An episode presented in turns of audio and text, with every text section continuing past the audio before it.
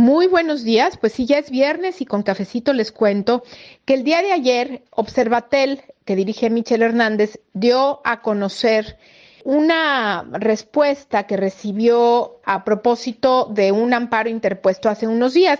Recordemos que está pendiente el nombramiento de varios comisionados del Instituto Federal de Telecomunicaciones y de la Comisión Federal de Competencia Económica.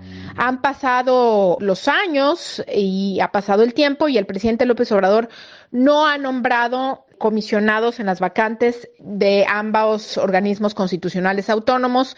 En concreto, existen tres vacantes en cada uno de ellos.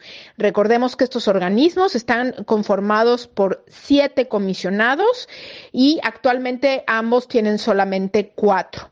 En este sentido, Observatel eh, presentó un amparo para eh, pedirle al Poder Judicial que inste al Poder Ejecutivo, al presidente de la República, a nombrar.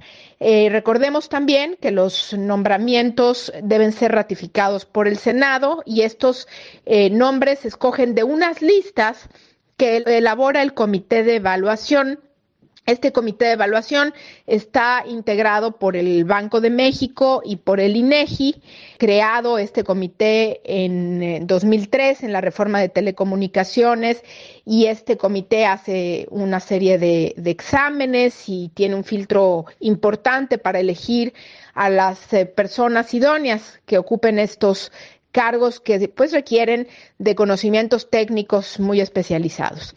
Así es como el comité ha venido funcionando, le ha venido entregando las listas al presidente de la República de aquellos candidatos con mejores calificaciones, candidatas y candidatos, pero el presidente de la República no ha nombrado, es por eso que Observatel presentó el amparo para que nombre y que estos organismos queden bien integrados. ¿Por qué es importante que queden bien integrados? Porque dependiendo del, del número de de comisionados, pues son las votaciones. Hoy en día, pues ya hay varias cosas que no pueden votar eh, debido a que estos asuntos requieren una mayoría calificada de por lo menos cinco miembros. Y, bueno, pues todos conocemos que el presidente pues no eh, tiene mucho cariño por los organismos constitucionales autónomos y pues bueno, el tema es que están eh, constituidos y hay que respetar la constitución y hacer los nombramientos. Lo curioso fue que el día de ayer eh, Observatel decía, dio a conocer una respuesta que da la presidencia de la República a través de la Consejería Jurídica, que es quien representa a la presidencia en los juicios.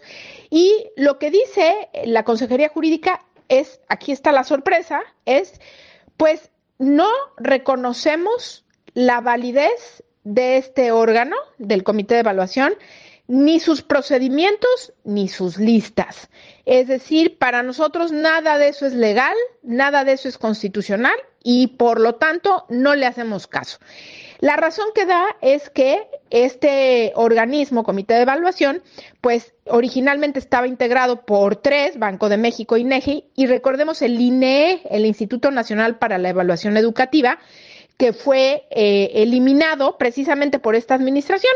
Y dice que entonces, en lugar del INEE, tenía que haber estado incorporada un área de la Secretaría de Educación Pública, de la SEP, y como todo esto no ha sido así, entonces ellos desconocen la validez y los procedimientos. Lo curioso es que aquí pues hay una falta de congruencia y a mí me, me apena mucho que el presidente de la República tenga una defensa jurídica de tan bajo nivel, porque pues efectivamente ya el presidente de la República ha hecho nombramientos con base en lo propuesto por el comité de evaluación. Entonces, pues no hay congruencia aquí.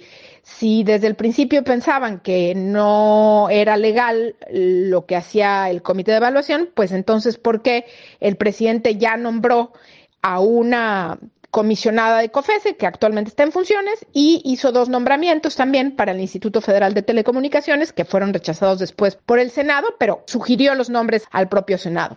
Es así como pues este se está llevando a cabo esta historia. La verdad que lo que Observatel busca es que se hagan los nombramientos, pero con esta respuesta de la Consejería Jurídica, pues se ve todavía más lejano que esto vaya a suceder y es una pena, de verdad, repito, que el presidente esté tan mal asesorado jurídicamente por la gente de la Consejería Jurídica, que la verdad, en este caso sí, no solamente falta congruencia, sino conocimientos jurídicos básicos. Este es mi comentario por hoy y les deseo muy bonito fin de semana a todos.